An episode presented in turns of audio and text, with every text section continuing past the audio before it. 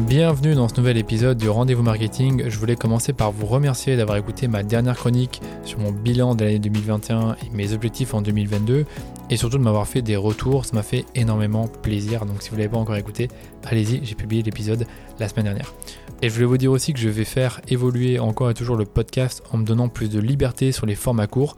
C'est-à-dire que parfois je ferai des épisodes sur des sujets que je pense intéressants pour vous, comme celui d'aujourd'hui, et qu'on m'a pas forcément posé par email ou sur les médias sociaux. Je continuerai toujours à répondre à vos questions que je reçois justement par email sur les médias sociaux dans l'émission As Danilo, mais ce sera peut-être un peu plus occasionnel que ce que j'ai fait l'année dernière. Donc dans cet épisode, je partage cette fois mes 5 prédictions sur les Facebook Ads en 2022 en sachant qu'il y a deux semaines, j'ai sorti un autre épisode sur les changements majeurs qu'il y a eu en 2021. Donc ces changements justement m'ont donné quelques idées pour ce qui va se passer en 2022. Donc si vous n'avez pas encore écouté l'épisode, allez-y.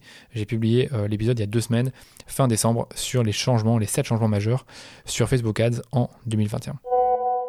Donc la première prédiction pour 2022, c'est très simple, c'est le fait qu'il y aura de moins en moins de données à disposition des annonceurs et que du coup, ben, les annonceurs devront encore et toujours s'adapter à cette nouvelle réalité parce que en 2023, les cookies tiers vont disparaître et il n'est pas improbable que bah, les cookies soient de plus en plus bloqués par les navigateurs ou par les utilisateurs, on le sait, avec les nouvelles règles de RGPD. Euh, également, le, système, on va dire en quelque sorte, anti-tracking euh, d'Apple avec iOS 14 fait que de moins en moins de données remontent sur vos campagnes, vous l'avez sûrement remarqué. C'est vrai que Facebook a fait des progrès en la matière euh, les six derniers mois en faisant de la modélisation, en améliorant un peu leur système, mais je pense pas forcément que en 2022 on va récupérer en fait cette donnée qu'on a perdue en 2021. Donc pour moi c'est même plus une tendance ou une euh, comment dire un, truc passager, c'est vraiment une nouvelle réalité à laquelle il faut faire face. Mais surtout, comme les cookies tiers vont disparaître euh, en fin 2022, début 2023, eh bien malheureusement, il faudra s'y faire et surtout ben, se, s'adapter à cette nouvelle réalité. Donc les cookies tiers, vous savez que c'est par ce fonctionnement que le pixel Facebook renvoie de la donnée de votre site vers le business manager de Facebook. Donc j'essaie vraiment de simplifier ça pour pas rentrer trop dans les détails. Et euh, si les cookies tiers sont bloqués ou n'existent plus, ben, le pixel Facebook n'est plus fonctionnel, voire, euh, je ne peux pas dire qu'il va plus du tout fonctionner, mais en tout cas, son fonctionnement va être très très limité. Donc ça fera encore moins de données pour vous en tant qu'annonceur. Donc là, si euh, vous ne connaissez pas un, peu ce qui se passe sur Facebook, vous dites ok, c'est fini, je, vais arrêter de faire des campagnes.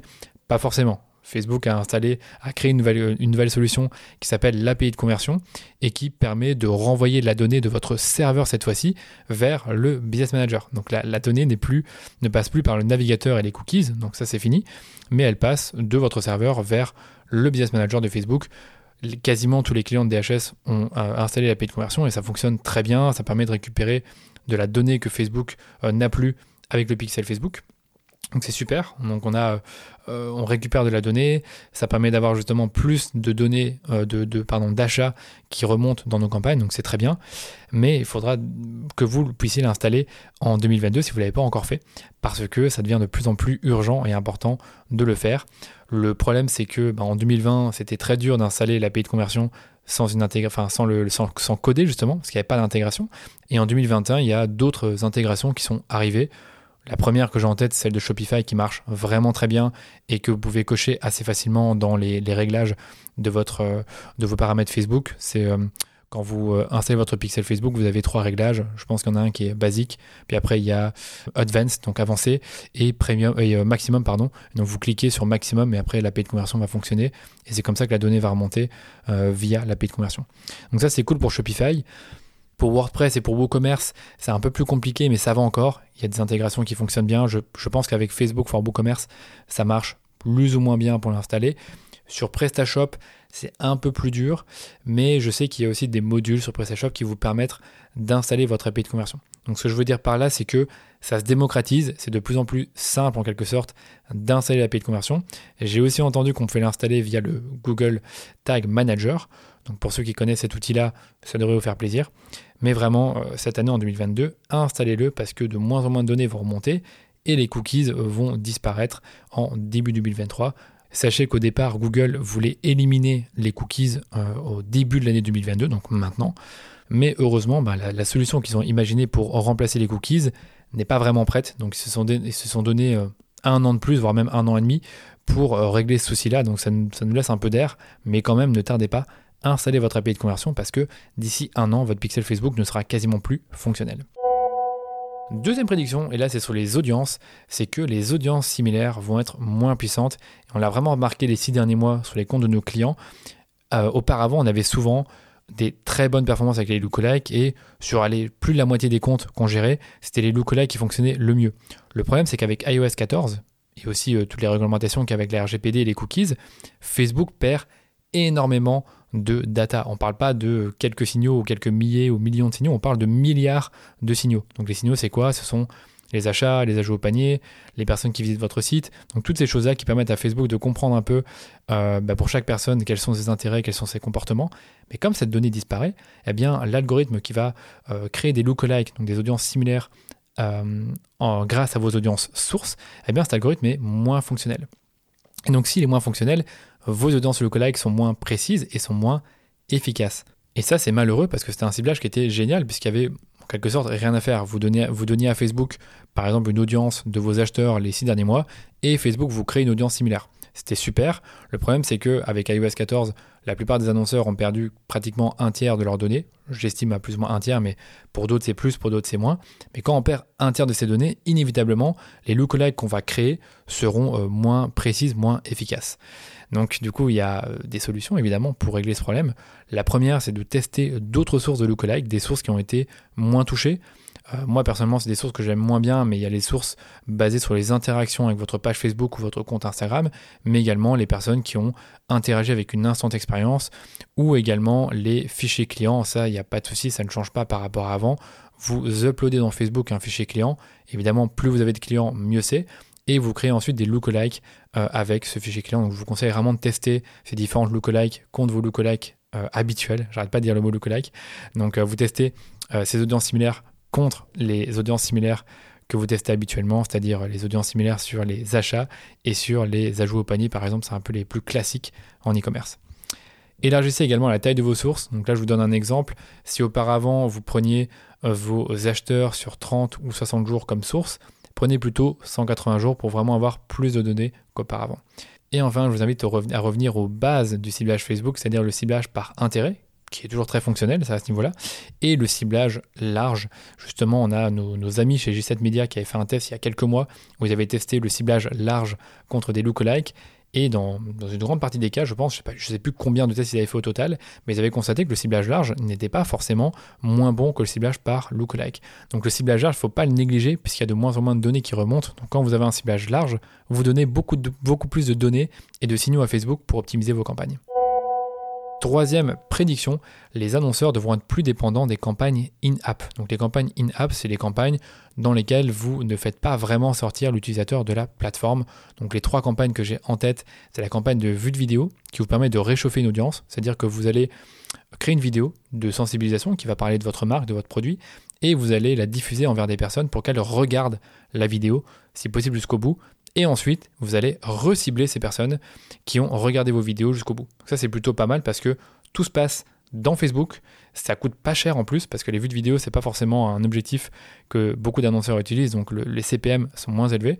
Et ça vous permet vraiment de recibler ces personnes-là qui ont regardé vos vidéos. Donc ça, c'est vraiment un truc que je vous conseille de faire, qu'on a fait pour des clients et qui marche plutôt bien aussi. On a aussi les campagnes de génération de prospects. Donc il y a beaucoup de débats par rapport à ça. Pour, de nombreuses personnes, les, prospects qu'on génère via les formulaires intégrés dans Facebook sont moins euh, qualifiés que ceux qu'on pourrait générer sur une landing page.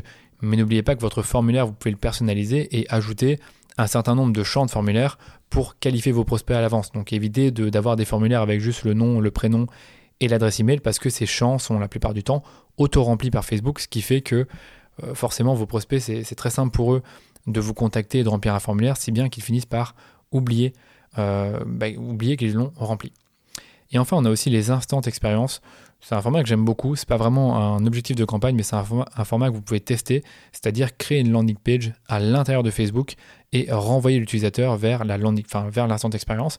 Ce qui fait que lorsqu'une personne interagit avec votre instant expérience, c'est-à-dire qu'elle va euh, l'ouvrir ou cliquer sur des liens, vous allez pouvoir la recibler plus tard et en plus de ça, ben, si on a un peu de chance cette année, il sera possible euh, d'acheter sur Facebook euh, directement à même la plateforme. Et donc, il est possible que ce soit intégré aux instants d'expérience. Je ne suis pas totalement sûr de ça, mais pourquoi pas, peut-être qu'on aura cette nouvelle-là euh, dans l'année 2022 ou début 2023. Ma quatrième prédiction pour 2022 va concerner la créa. Et non, je ne vais pas vous dire que vous devez faire de la créa, ça vous le savez déjà. Vous savez que investir dans votre contenu, c'est ultra important pour la rentabilité de vos campagnes. Je vous passe le discours de si vous n'avez pas des bons contenus, vous n'allez pas avoir des bonnes performances. Donc vous le savez, vous avez besoin de bons contenus pour avoir de la performance sur vos campagnes. Par contre, moi je pense que les barres à l'entrée vont diminuer en créa. C'est-à-dire qu'il y a de plus en plus d'outils pour faire de la créa, même si vous n'êtes pas motion designer, même si vous ne maîtrisez pas la suite Adobe. Donc ça, c'est une bonne nouvelle. Bien sûr, tout le discours marketing qu'il y a derrière, ça, il va falloir, va falloir le, gérer, il va falloir que vous l'appreniez. Mais le, fait de produire la vidéo, le format ou mettre du texte sur des images, c'est de plus en plus simple de le faire. Donc vous le savez, par exemple, il y a Canva qui existe depuis plusieurs années, c'est très simple à utiliser pour euh, créer des contenus. On a aussi des logiciels comme PlayPlay, comme promo.com et comme Mojo. Donc je vous invite à, aller regarder sur, Google ces logiciels qui permettent vraiment de faire des vidéos très facilement. Il y a toujours toute une série de templates qui ont été créés pour vous, des, euh, des vidéos libres de droit qui peuvent vous aider dans votre réalisation. Donc vraiment à ce niveau-là, je trouve que la création des formats est de plus en plus simple. Et encore récemment, Facebook a fait l'acquisition d'une application de la société Lightricks et cette application se nomme Boosted. C'est une app qui sera intégrée au Facebook Business Suite et qui va aider les petites entreprises à faire des vidéos de qualité professionnelle pour leur campagne. Donc actuellement, l'outil est déjà très utilisé par les marketeurs aux US pour faire leur contenu sur Instagram. Donc c'est finalement une bonne nouvelle que Facebook l'intègre, ou plutôt que Meta l'intègre au Facebook Business Suite, ce qui vous permettra de créer du contenu de qualité professionnel, même si vous n'êtes pas euh, motion designer de formation. Dernière prédiction pour 2022, les annonceurs qui vont le mieux performer sont ceux qui ne dépendront pas uniquement de Facebook Ads. Pourquoi je dis ça? Parce que ce que j'ai remarqué sur les, clients de l'agence en 2021, c'est que ceux qui ont été le moins touchés par iOS 14 et tout ce raz-de-marée qu'il y a eu, donc on dit, je parle vraiment en termes de chiffre d'affaires, ben, ce sont les clients qui euh, ont une marque forte. Donc si vous avez une marque forte et une communauté qui est actif sur les réseaux, c'est-à-dire qui, commande vos publications, qui, euh, qui, est engagé, qui lit vos emails, donc qui est vraiment proche de vous, eh bien vous avez beaucoup moins de chances d'être euh, impacté par les changements d'algorithme de Facebook ou les euh, nouvelles réglementations d'Apple ou la fin des cookies. Donc le fait d'avoir une marque forte, ça va vraiment vous aider à passer au-delà des raz-de-marée qu'il peut y avoir à cause des nouvelles réglementations. En plus de ça, je pense que c'est un autre truc qu'on a observé chez nos clients, c'est qu'ils veulent faire de plus en plus du multicanal, c'est-à-dire qu'ils veulent faire des campagnes Snapchat, peut-être Pinterest pour certains, TikTok, Google Ads. Donc le fait de dépendre uniquement de Facebook Ads, pour moi aujourd'hui, c'est un risque. Il faut être présent sur d'autres plateformes, il ne faut pas uniquement dépendre d'un seul canal d'acquisition. Donc aujourd'hui, si vous voulez vraiment performer et avoir du chiffre d'affaires et développer votre entreprise, vous êtes obligé en quelque sorte de tester d'autres canaux qui sont peut-être plus bon marché. Par exemple, Snapchat, je suis quasiment certain que ça coûte beaucoup moins cher que Facebook et Pinterest, je le sais, en acquisition, ça coûte beaucoup moins cher que Facebook Ads. Donc honnêtement, s'il y a quelque chose à faire pour vous cette année, c'est de tester d'autres canaux où votre audience pourrait se trouver. Donc c'est vrai que Snapchat, c'est très jeune, TikTok aussi, mais Pinterest, si vous êtes un annonceur déco euh, et également dans l'habillement et la mode, c'est vraiment quelque chose à tester. Parce que leur, leur, plateforme publicitaire progresse. Et honnêtement pour l'avoir testé ça ressemble beaucoup à Facebook Ads. C'est pas tellement c'est pas tellement différent en termes de, création d'optimisation. Bien sûr, les formats, il faut les adapter à la plateforme et au code de, Pinterest dans ce cas-là, mais euh, ça s'apprend, ça s'apprend et c'est pas forcément quelque chose qui est très compliqué. Donc vraiment, créez une marque forte et ne dépendez pas uniquement de Facebook Ads pour réussir et développer votre entreprise. Voilà pour ce mini épisode, j'espère qu'il vous a plu. Donc je vous rappelle les 5 prédictions. La première, c'est qu'il y aura de moins en moins de data qui va remonter dans Facebook, il faudra donc s'adapter avec notamment l'installation de l'API de conversion. La deuxième, c'est que vos audiences similaires risquent d'être moins puissantes, donc peut-être que ça s'améliorera au cours du temps, mais je ne suis pas sûr. Troisième prédiction, les annonceurs devront être plus dépendants des campagnes in-app, c'est-à-dire les campagnes qui sont à l'intérieur de Facebook et qui vont utiliser les produits de Facebook, c'est-à-dire que la donnée va rester dans Facebook et ça vous évitera de renvoyer constamment les utilisateurs en dehors de Facebook. Quatrième prédiction, les barrières à l'entrée vont diminuer en créa. Et cinquième prédiction, eh bien, il va falloir être moins dépendant de Facebook Ads en 2022 pour avoir de la performance et pour euh, générer de la croissance. Et comme d'habitude, si vous n'êtes pas encore abonné au podcast, abonnez-vous. Si vous n'avez pas encore laissé une note 5 étoiles au podcast, allez-y, ça me fera super plaisir de lire cette note. Et si vous avez besoin d'aide pour vos campagnes Facebook Ads et que vous avez besoin d'un regard extérieur sur vos campagnes en cours, n'hésitez pas à me le dire et me contacter pour que je puisse réaliser un audit de vos campagnes en cours.